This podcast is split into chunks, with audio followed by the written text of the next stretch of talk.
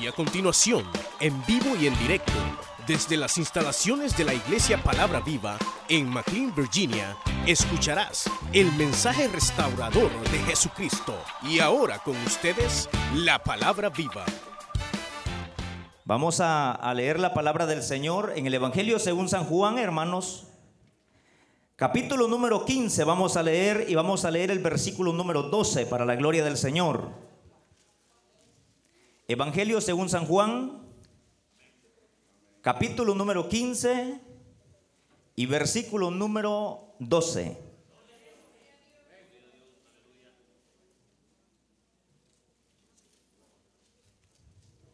Que Dios bendiga a todo ese grupo de hermanas que estuvieron apoyando ese retiro maravilloso. Mi esposa ha venido encantada. Hoy en la mañana sacó un cuadrito, le dije, hasta diploma te dieron, hija, le dije yo. No, me dijo, este es que lo dieron en el grupo que a mí me tocó, me dijo.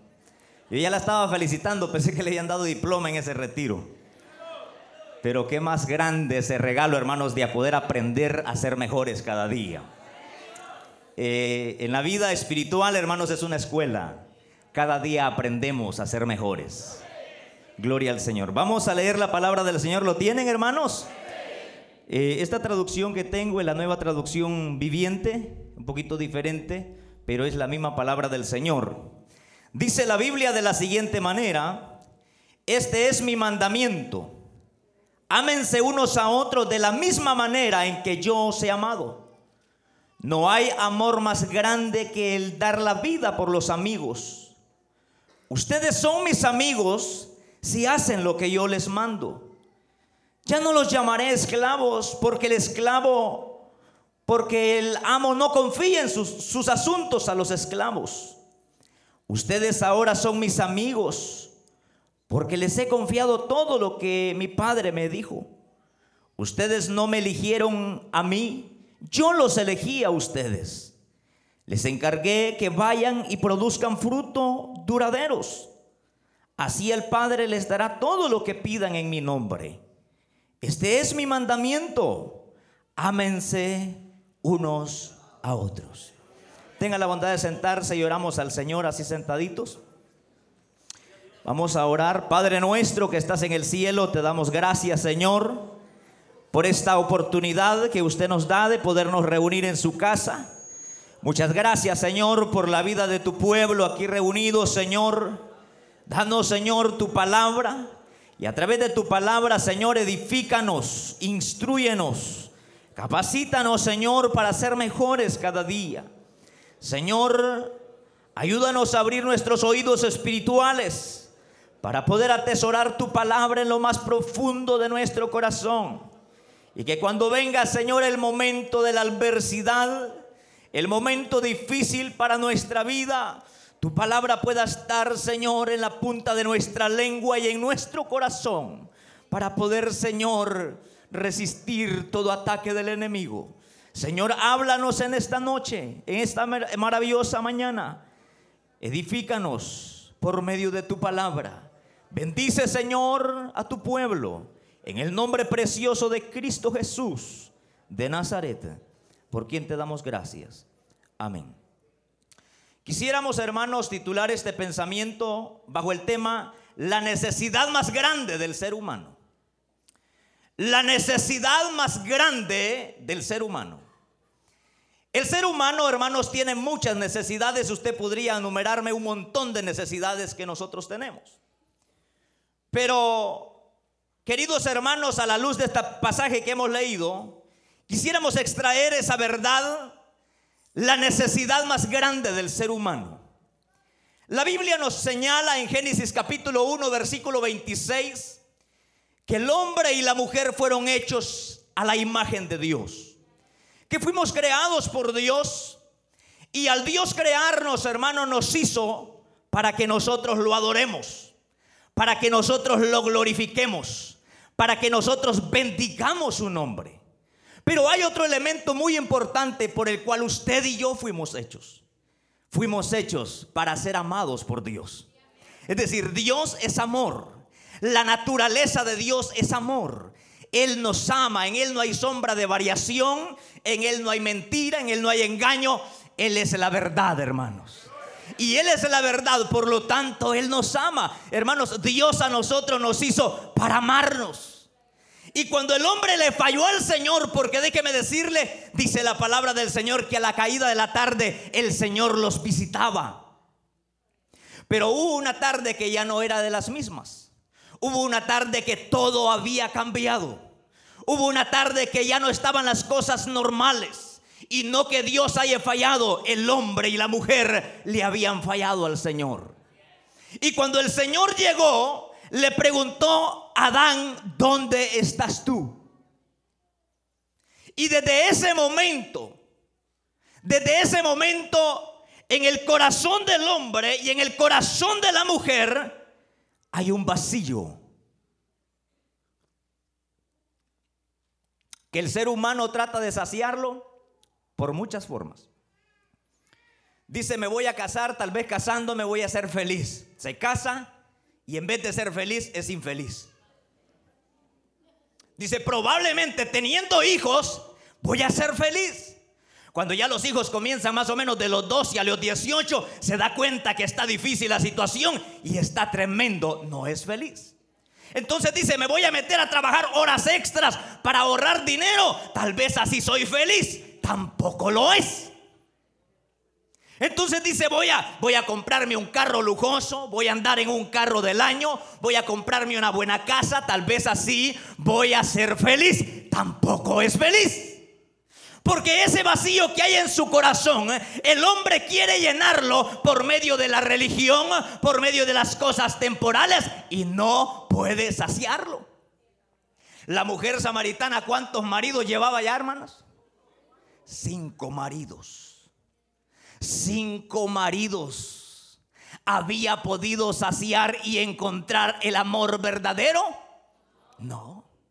Porque ella procuraba saciarse en los hombres. Ella quería ser feliz eh, buscando el amor en los hombres. Yo le voy a decir algo para no estarlo alargando tanto este mensaje. El amor verdadero no se encuentra en los hombres. El amor verdadero se encuentra en Cristo Jesús, eh, el dador de la vida, el Hijo de Dios. No busques el amor en las mujeres. No busques el amor en los hombres. El amor es en Cristo Jesús de Nazaret. Por eso Cristo le dijo, cinco maridos has tenido y el que ahora tienes no es tu marido. ¿Y qué le dijo la mujer? La mujer samaritana, ¿sabe qué hizo? Esconderle la verdad al Señor. ¿Sabe cómo es esto? Esto es como que usted venga pidiendo un consejo y en pecado. Le dan el gran consejo, si usted lo agarra y está en santidad delante de Dios, le va a funcionar. Si usted está bien delante de Dios y un siervo del Señor lo aconseja a través de la palabra, le va a funcionar. Pero si usted está mal delante de Dios, pueden traer los psicólogos que quieran. Pero si usted está delante de Dios mal, no le funcionará nada. Si usted anda buscando el amor en este mundo, no lo encontrará. Porque solamente se encuentra abrazando a Cristo Jesús y diciéndole, tú eres mi amor, tú eres el amor de mi vida, tú eres mi Dios. Él es nuestro amor. Y cuando nosotros, cuando aquella mujer samaritana recibió el amor de Cristo, se volvió una evangelista. Comenzó a predicar la palabra. Y comenzó a correr. Dijo, ah, he encontrado a alguien que yo creo que es profeta. He encontrado a alguien que me ha dicho todo como soy yo me ha dicho que soy sinvergüenza y soy inmoral. Él creo que es un profeta. Había recibido el amor de Dios. Había recibido el amor de Cristo. Había recibido el amor de Dios. Cuando alguien recibe el amor de Dios, da testimonio de ese amor. Da testimonio de ese amor. Y ese testimonio es que lleva el mensaje de Dios a aquellas personas que no conocen a Cristo. Y allá va aquella mujer. Llevó el mensaje ahora se convirtió en seguidora de Cristo. Algunos son seguidores de Maradona. Y los más jóvenes son seguidores de Messi. Pero no seguidores de Cristo. Porque el que es seguidor de Cristo da testimonio de Cristo. Porque el amor de Cristo fue imputado en él y ese amor lo hace que venga a la iglesia y ese amor lo hace que testifique y ese amor lo hace que haga la obra del Señor y ese, ese amor lo hace que siga al Cristo de la gloria. Se cuenta una anécdota más o menos en la época medieval, una historia de un hombre vendedor de esclavos que había hecho una tarima muy grande en medio de la ciudad.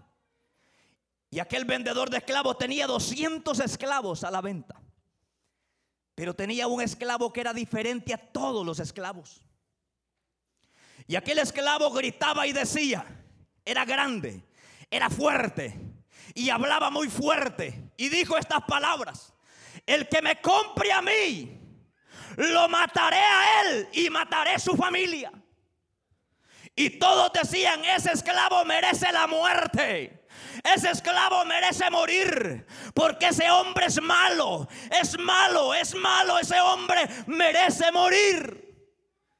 Y decían, ¿quién podrá comprar un hombre como ese? ¿Quién podrá comprar un hombre tan malo como ese? ¿Quién quieren que le quite la vida?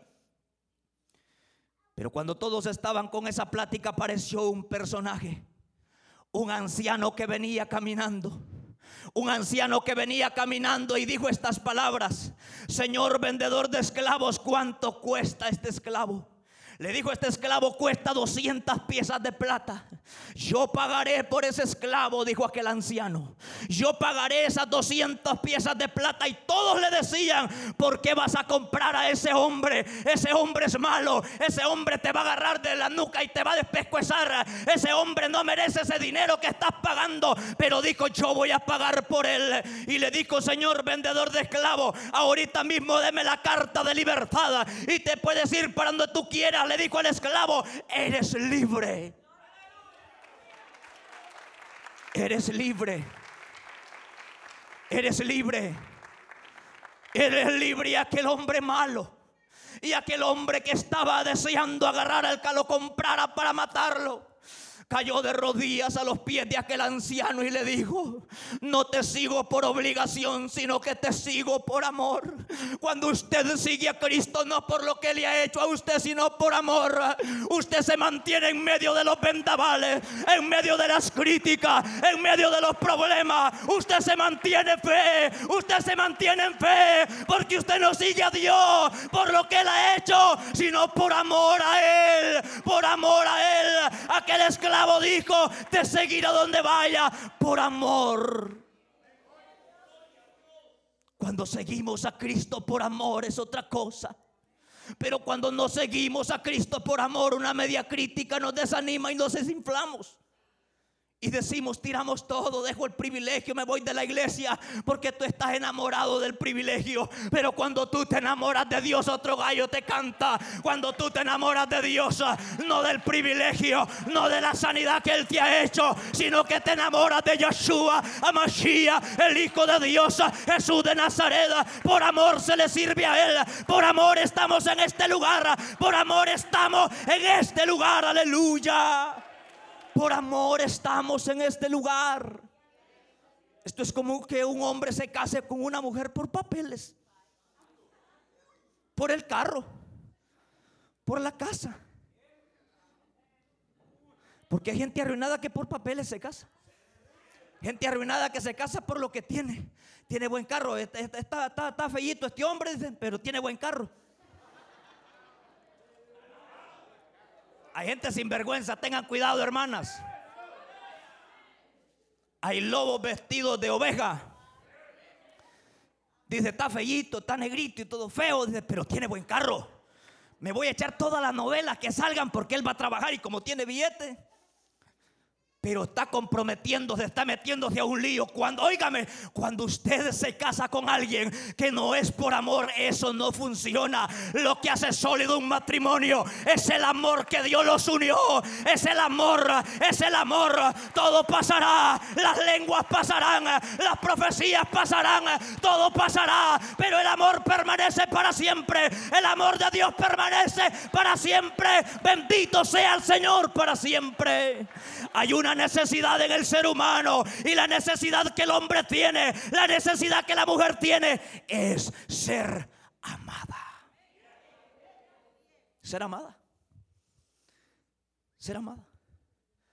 Cuando hay una pareja que se casa por amor, aunque comiendo puros frijolitos, pero como se aman, funcionan las cosas. Pero cuando es por interés, ay hijo, ya se acabó el dinero.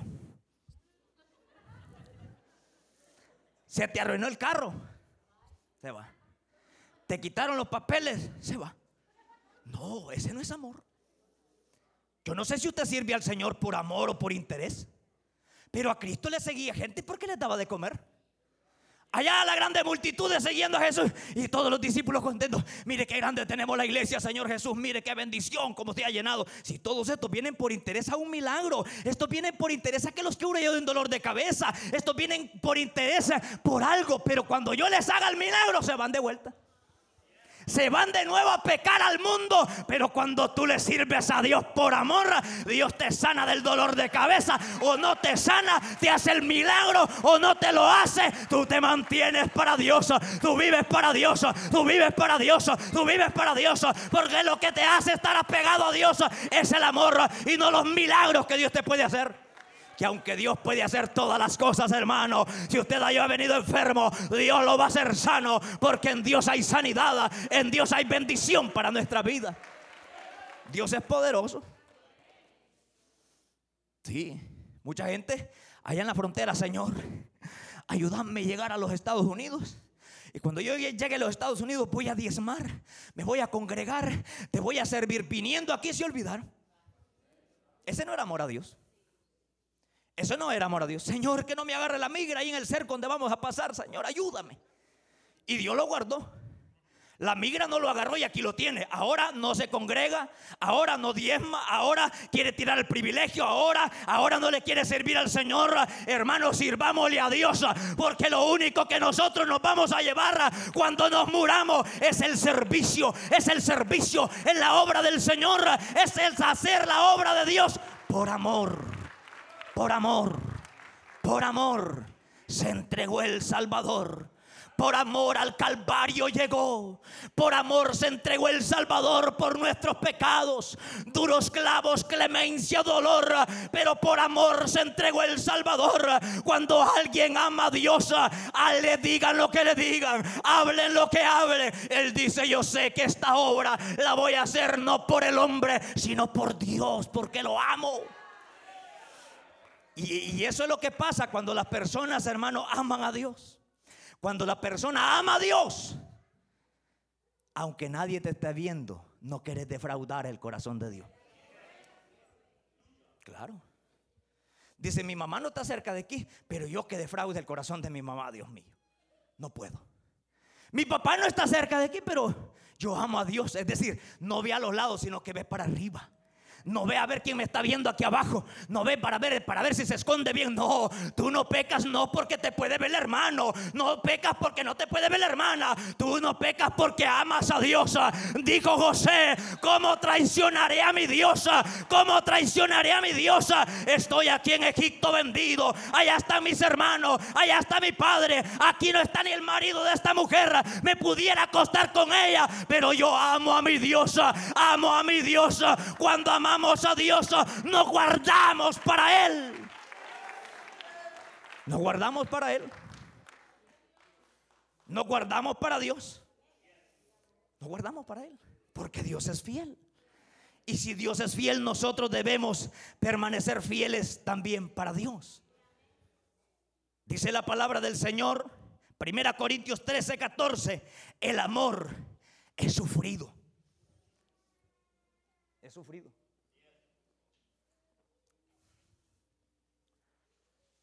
¿Qué indica eso? Que hay que sufrir para amar. El amor no es así como que, mi amor, yo a ti te amo, te quiero, nos casamos, vaya. Se acabó el dinero, hija, anda a buscar prestado donde el vecino, tal vez te presta. La amará. Y si el vecino no tiene mujer, se la quita. Mira que las cosas están bien difíciles, hija.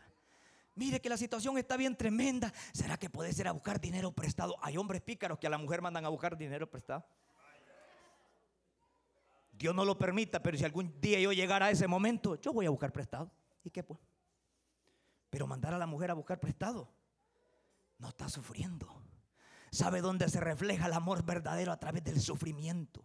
Que te levantas temprano a las 4 de la mañana, a las cuatro y media, porque esa hora yo me voy a trabajar. A las cuatro y media, ¿sabes? Es el amor. Cuando yo veo a los niños dormidos, hasta con la boquita abierta, y veo a mi esposa, digo, estoy bien cansado a las 4 de la mañana, pero tengo que ir a trabajar. Tengo que ir a buscar el dinero porque los amo a ellos. Porque los amo a ellos, por eso me sacrifico por ellos. Porque los amo a ellos. Un hombre que no se sacrifica por la familia, no los ama, es mentira es mentira, es mentira. Esos hombres que andan diciendo, dame la probadita de amor para ver si me quiere. Lo que te quiere sacar con el embrigo templado y dejarte, dejarte, abandonarte. Pero cuando tú amas a Dios le dice, mire, no, no, no, yo no le puedo fallar a mi Dios porque mi Dios me ama más que usted. Ah, pues me voy a ir, mi amor, porque usted no me da la prueba de amor. Váyase por donde vino, porque yo tengo un amor que me ha amado antes de la fundación del mundo. Alguien que me amó con amor eterno Bendito sea el Señor para siempre.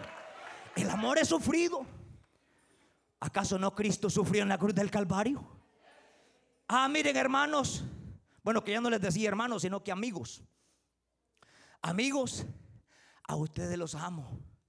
Y como los amo tanto, ahí mueran ustedes por ustedes mismos. No. Como el amor es sufrido, Él se entregó por nosotros como el amor es sufrido, Él se entregó por nosotros. Dice que el amor no guarda rencor. Decir que no anda con aquello en su corazón.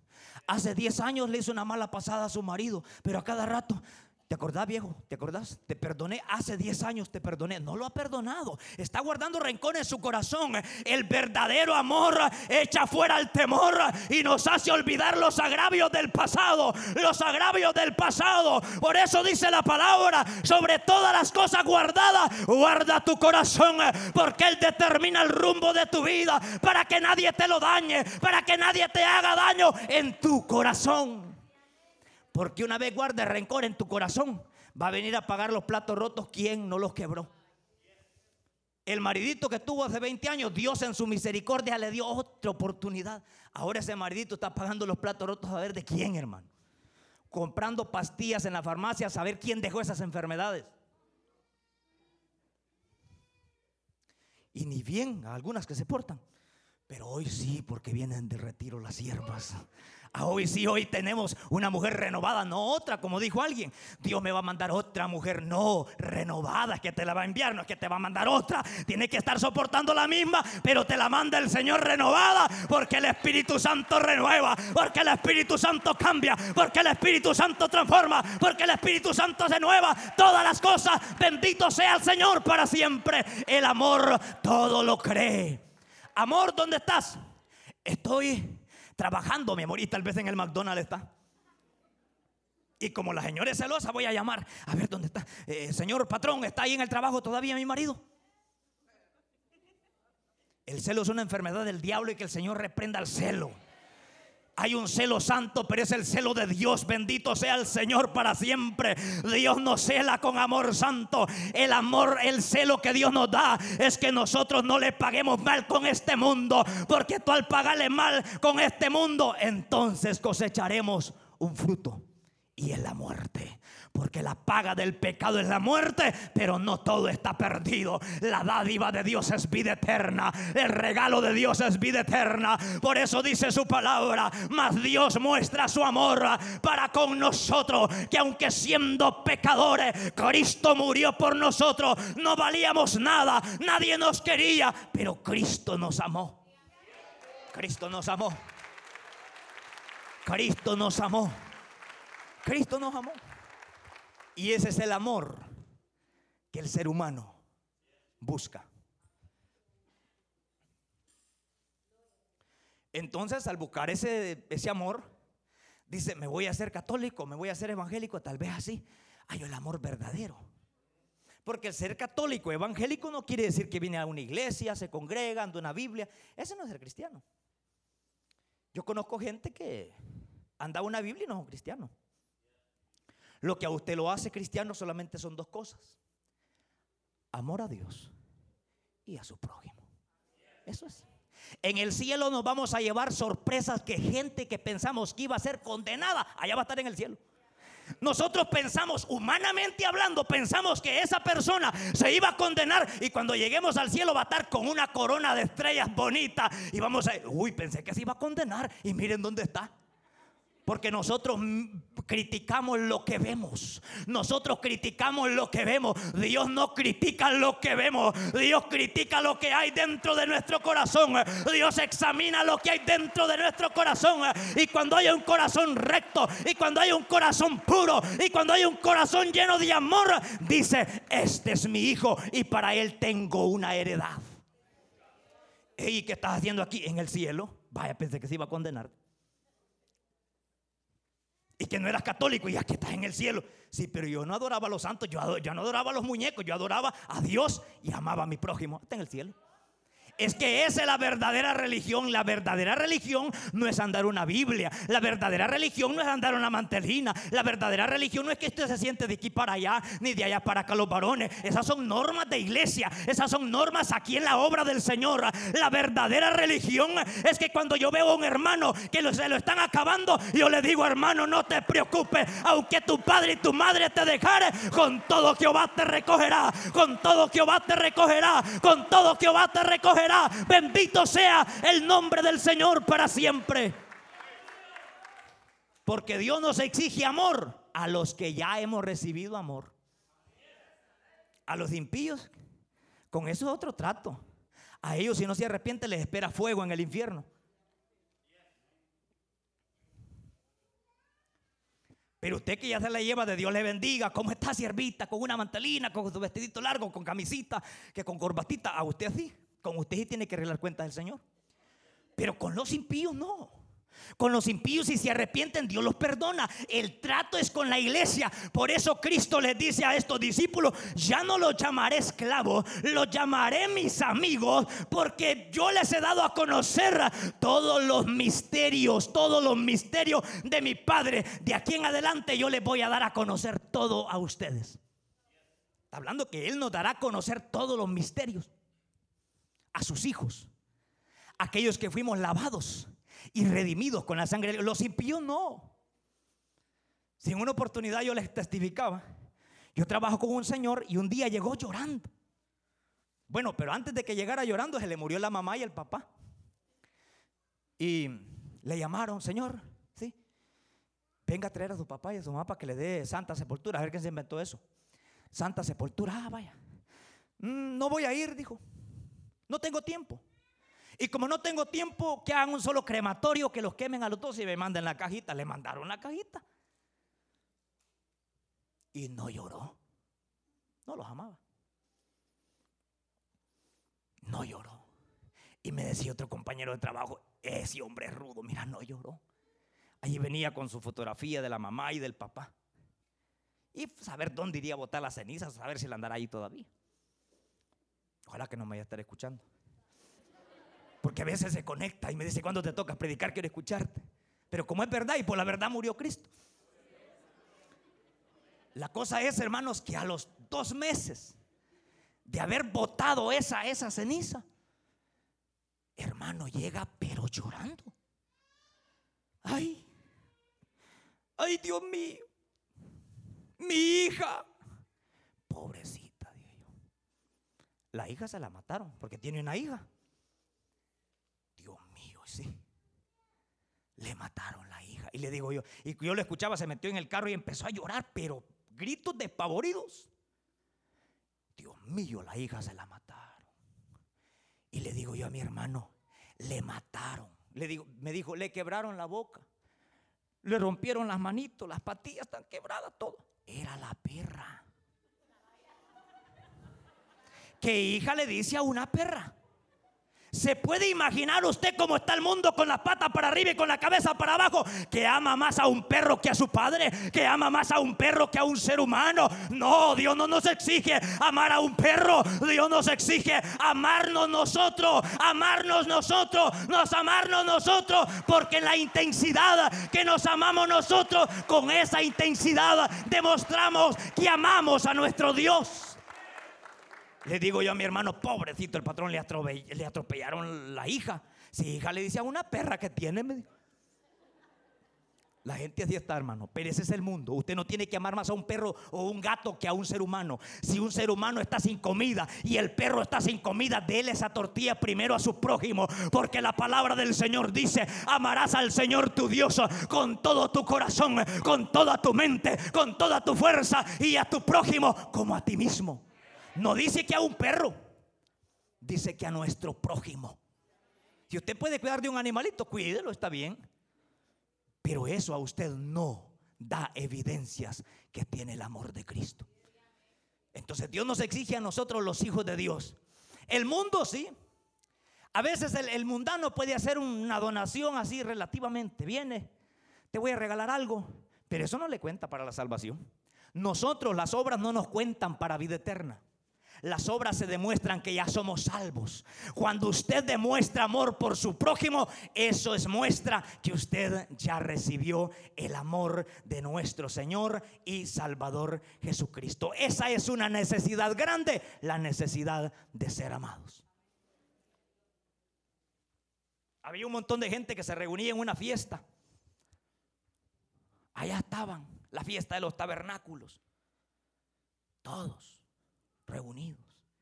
Cantaron, predicaron, tocaron la batería, todo. Sonaron los cumbitos y todo. Y el Señor comenzó a ver los corazones, porque Dios no ve la cara suya, que demacrada la trae. Dios ve su corazón. Porque yo puedo decir a ese hermano, ¿será que estuvo facebookeando toda la noche? Bien demacrado se ve. No, Dios, Dios, Dios lo que ve es el corazón. Entonces viene el Señor y comienza a ver los corazones de la gente. En el último y gran día de fiesta, Cristo puesto en pie dijo estas palabras. El que tenga sed, venga a mí y beba. El que tenga sed, venga a mí y beba. Porque el Señor lo hizo el último día. Dejó que se enfiestaran. Así como el Señor hace, deja que usted se dé gusto en el mundo y allí viene seco para la iglesia. Y el Señor al verlo todo seco, dice a ese seco lo voy a bendecir, a ese seco lo voy a glorificar, a ese que viene sin fe, sin esperanza, a ese lo voy a bendecir. Y Cristo se puso en pie. Y todos iban ya de camino para sus casas. Peor que como habían llegado, hermano. Porque bien llegado a la fiesta, ¿y a qué uno va a la, fiesta, a la fiesta? A divertirse. La gente que anda mal dice, me voy a tomar unas vacacioncitas, tal vez con unas medias vacacioncitas, allá me quito el estrés. Hermano, yo me tomé unas vacacioncitas, vine pelado de aquí, mire hermano.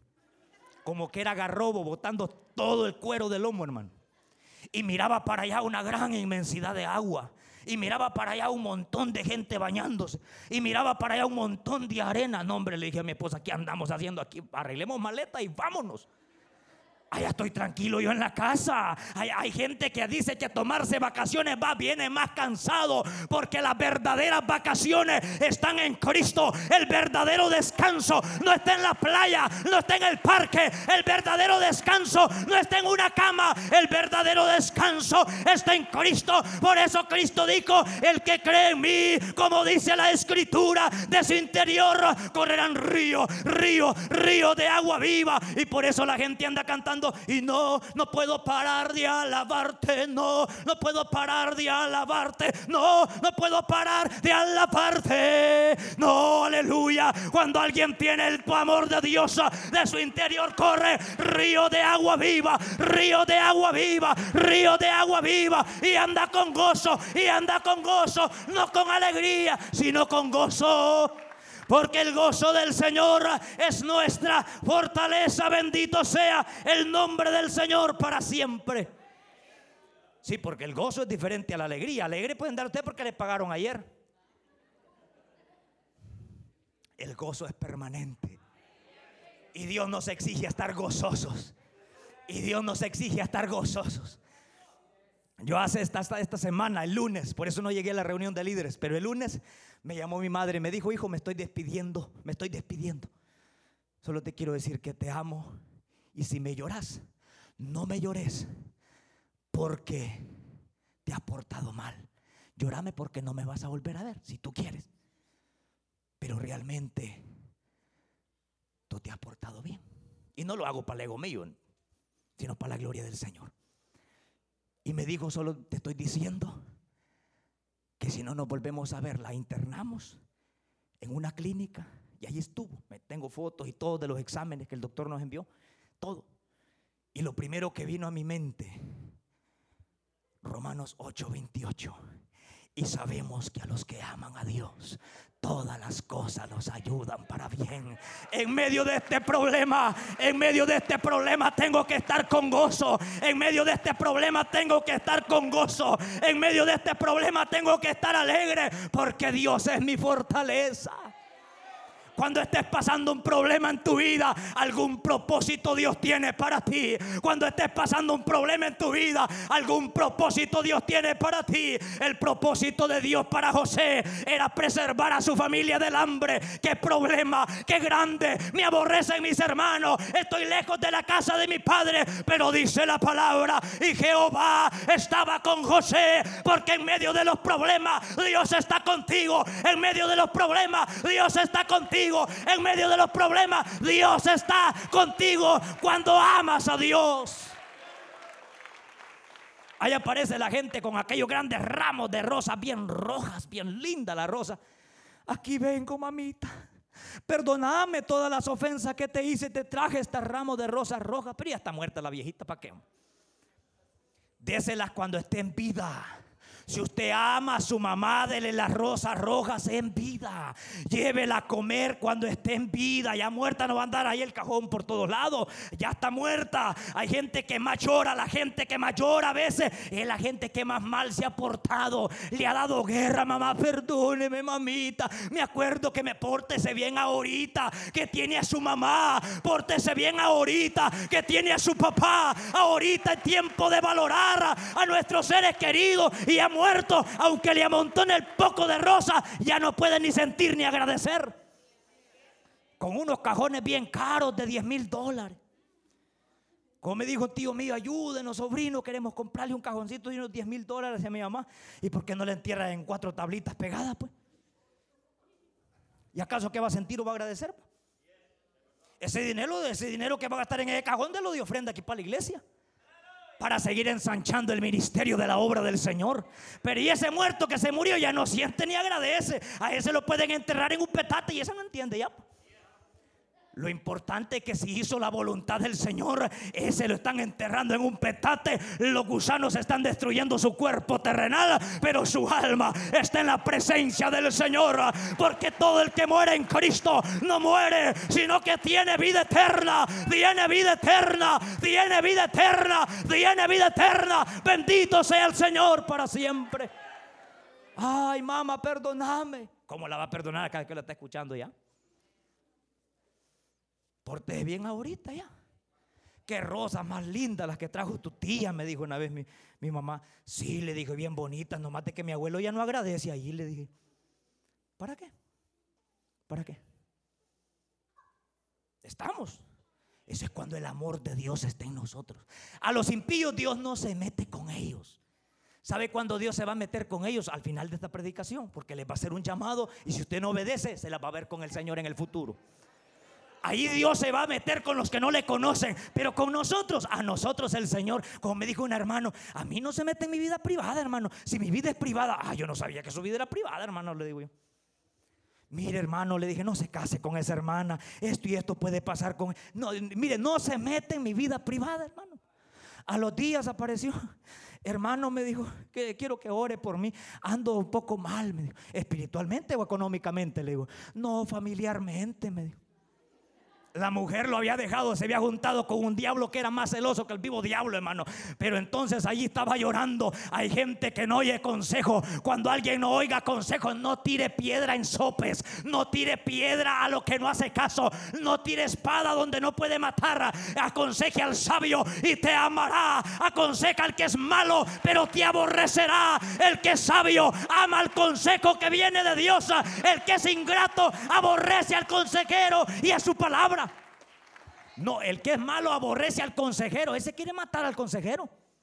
Y cuando ya viene con el, con el gran tanate de problemas, ahí si quiero al consejero, que venga el consejero. Dios en su misericordia es un Dios que da medicina preventiva y es un Dios que da medicina fuera de tiempo. Es una medicina preventiva y es una medicina que puede funcionar cuando ya estamos heridos, hermano. Dios es bueno, Él muestra su gran amor para nosotros. Ese es el amor de Dios. Ese es el amor de Dios. Ese es el amor de Dios. Dios nos ama. La necesidad de ser amados. Solo otro detallito y nos vamos. Los seres humanos tenemos necesidad de aceptación. Aceptación. Que nos acepten. ¿O acaso usted cuando anda buscando una camisa que es blanca y le pone una corbata negra, una corbata toda fea, y le dice a la esposa, así no te quiero viejo, así no te quiero? Usted se va a enojar. Mire mi amor, esa camisita no le va con esa corbatita, la puede sacar y póngala por ahí y póngase esta. Mire, aceptación. Aceptación. ¿Acaso no lo aceptó a usted y a usted y a mí el Señor cuando andábamos perdidos? Entonces nosotros debemos de aceptarnos, tolerarnos con los hermanos. Pero una media cosita de hermano, a este hermano hay que fusilarlo, hermano. A esta hermana traigan el fusil porque hay que matarla. Miren lo que ha hecho, miren lo que anda haciendo, miren lo que anda diciendo, merece la muerte. Así como hicieron con aquella mujer adúltera. No, pues la ley decía que había que matar, porque la ley nos salva, Cristo sí salva. La ley condena, pero Cristo salva. La ley condena, pero Cristo acepta al pecador tal y como venga, tal y como venga, tal y como venga. Así Dios acepta al pecador la necesidad de ser aceptados. Los niños necesitan ser aceptados. Los adolescentes necesitan aceptación. Los jóvenes necesitan aceptación. Las personas que están jóvenes como yo también necesitan aceptación. Las mujeres necesitan aceptación. Todos necesitamos ser aceptados. Y Dios le, pide a usted y a usted y a mí que aceptemos a los demás hermanos tal y como vengan. Porque así Dios nos aceptó a nosotros. Así nos aceptó. Y toda aquella gente, la ley dice que debe morir. Bueno, dijo Jesús, todos ustedes la van a pedir, sí, Señor. Debe morir. ¿Chequearon bien? ¿No están equivocados? No, si nosotros la vimos. Si nosotros vimos, porque hay gente pícara, hermano, que antes de condenar a otro no se examinan ellos mismos comienza la gente, no, no es que yo la vi, es que así estaba y mire que yo la vi y sin darse cuenta que es un ratón peor todavía. Y le dice el Señor, bueno, sencillo, comiencen a tirar las primeras piedras, todo aquel que tiene la conciencia limpia de pecado, uno por uno se huyendo, porque todos eran sin vergüenza. Todos los que acusaban a esa mujer estaban en pecado de inmoralidad, probablemente, probablemente. Por eso el Señor le dijo a aquella mujer, ¿dónde están los que te acusan? Pues no hay nadie, Señor, le dijo, ni yo te acuso pero ven para acá. Ven para acá. Sí, Señor, aquí estoy. Ni yo te acuso. ¿Ellos no te acusaron? No. ¿Y tú? Yo no te acuso. Solo te voy a dar una orden. Y cúmplela. No peques más. No peques más. Porque si Dios tiene misericordia hoy esta mañana de ti, Dios te exige que aborrezcas el pecado, que dejes el pecado y que comiences a vivir para Él, para Él, para Él, para Él. Vete y no peques más. ¿Hay aceptación en Cristo? Por supuesto que sí, porque dice la palabra del Señor que hoy hemos leído que Cristo es el amado del Padre. Y nosotros destituidos de la gloria de Dios. Pero que por ese sacrificio de Cristo, como Cristo fue aceptado del Padre, ahora Cristo nos acepta a nosotros. No porque usted sea bueno, ni porque se lo merezca. ¿Acaso cuántas mujeres como inmorales como la mujer samaritana habían en Samaria? Miles porque Dios se dirigió a ella, porque Dios es un Dios de elección, Dios es un Dios que marca y dice a este lo voy a bendecir, a este lo voy a sacar de Ur de los Caldeos y de él voy a hacer una nación grande. No es el hombre el que busca a Dios, él nos buscó a nosotros. Él nos buscó a nosotros.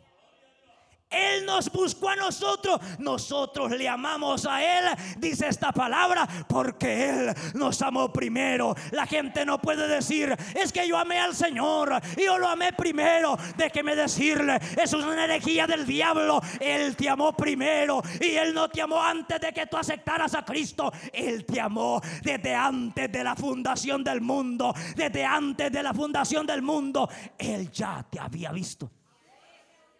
¿Ya? Aceptación. La necesidad de ser amados y ser aceptados por Dios. Si Dios nos ve en nuestro pecado, nos mata. Nos mata. Pero ahora el Padre, que es santo, es puro, es perfecto, nos ve a nosotros, no en nuestro pecado sino que nos ve mediante el sacrificio de Cristo en la cruz del Calvario. Entonces hoy nosotros tenemos aceptación. Ahora Cristo es amado del Padre y nosotros somos sus hermanos menores, amados por el Padre también.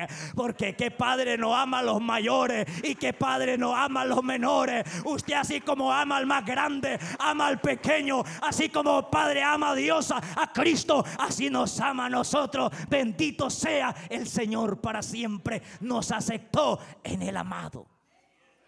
Nos aceptó. Así como venía el, el, el hijo pródigo, se fue de la iglesia. Allá venía, Padre, dame todas las cosas que a mí me pertenecen porque yo me voy.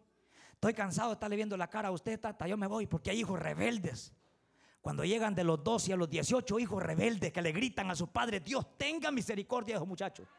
Que Dios tenga misericordia de esos muchachos que le gritan a sus padres. Porque Dios está apuntando todo, todo, todo. Portémonos bien. Se fue. Ya estoy cansado de ver a mi hermano, a usted, ya se, se fue.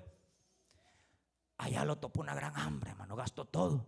Todos sus amigos, hey, vamos a tomar, hombre, venite, hombre. ¿Se acuerdan ustedes? Así, así como nos trataban los mundanos. Bueno, ustedes no fueron.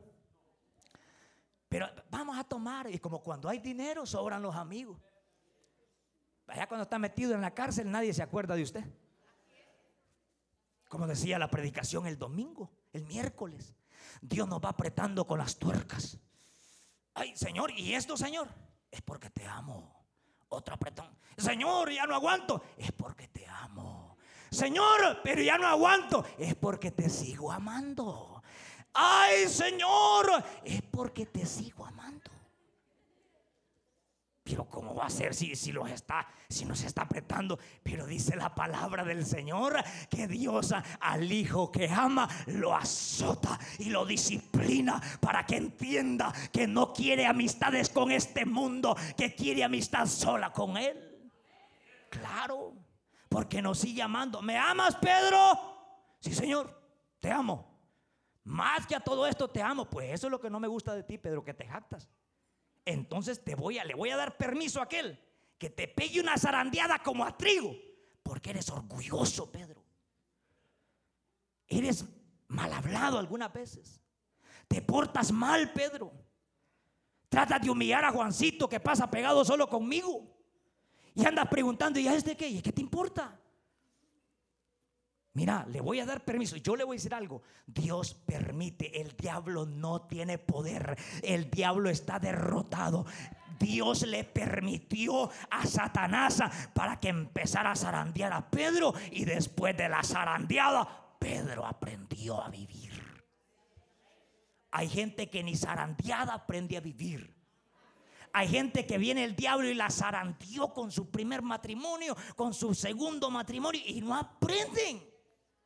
Aprendamos, hermanos, porque a todos Dios nos da una segunda oportunidad, pero a veces no a todos, a veces no a todos, a veces nos llega una sola vez en su misericordia. Dios nos puede dar una sola, pero otra oportunidad, pero eso no es seguro. Pero yo le voy a decir algo ahí, Pedrito, ¿sabe cómo caminaba Pedrito después? Así. ¿Me amas, Pedro? Tú lo sabes todo, Señor humilde. Donde aprendió humildad en las tuercas, como decía el siervo.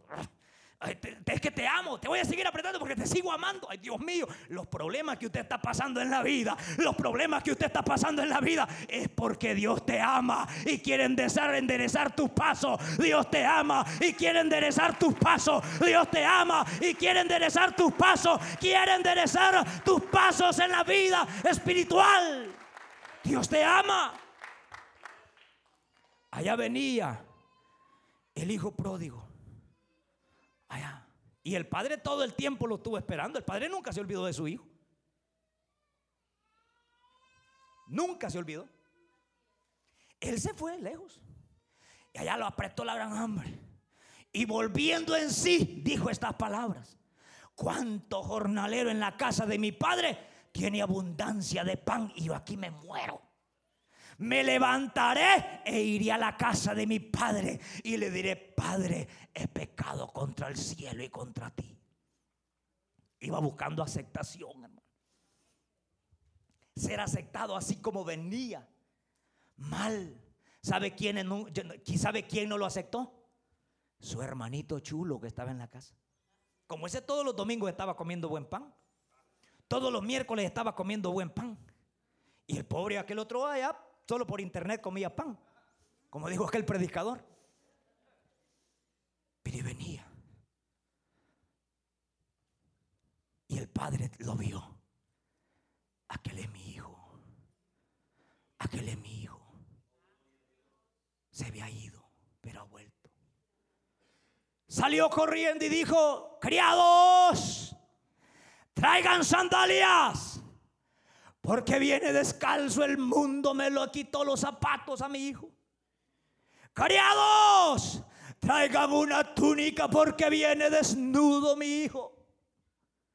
Criados, maten el becerro gordo porque hoy vamos a hacer fiesta porque mi hijo trae hambre. Criados, hagamos fiesta, regocijémoslo porque mi hijo muerto era, pero hoy ha vuelto a la vida, se había perdido y ahora es hallado. Aceptación delante del Padre, aceptación delante del Padre.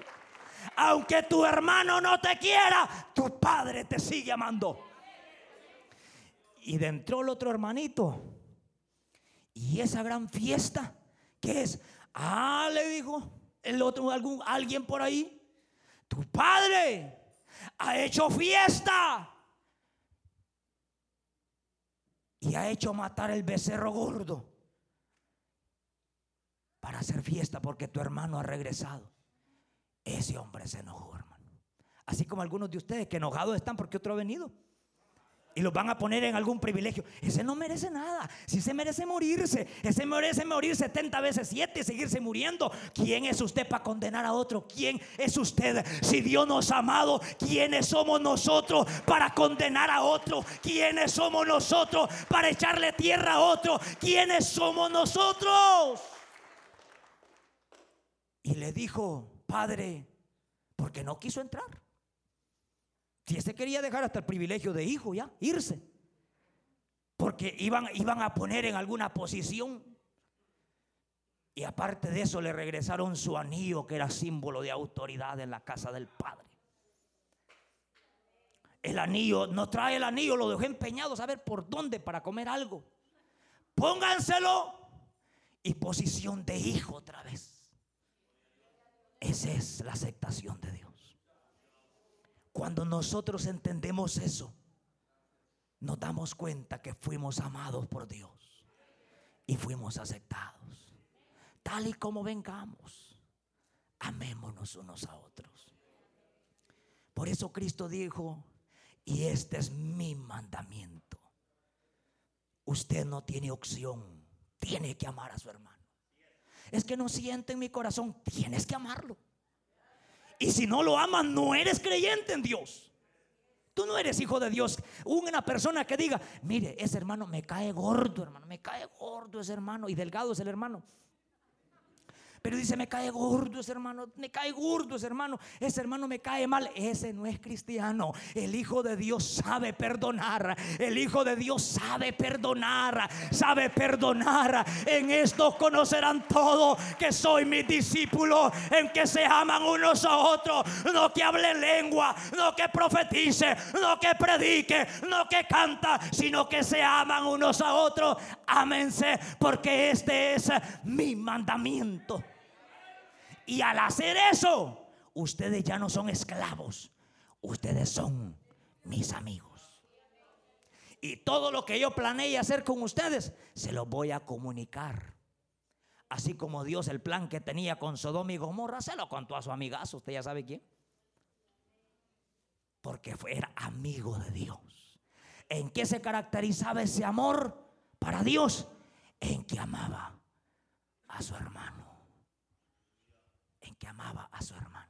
Es que yo amo a Dios y Dios sabe, hermano. Dios sabe, yo amo a Dios. El Señor lo sabe todo, que yo a Él lo amo. Pero este hermano, a este no lo quiero. Mire cómo me ha ofendido. Usted no es hijo de Dios.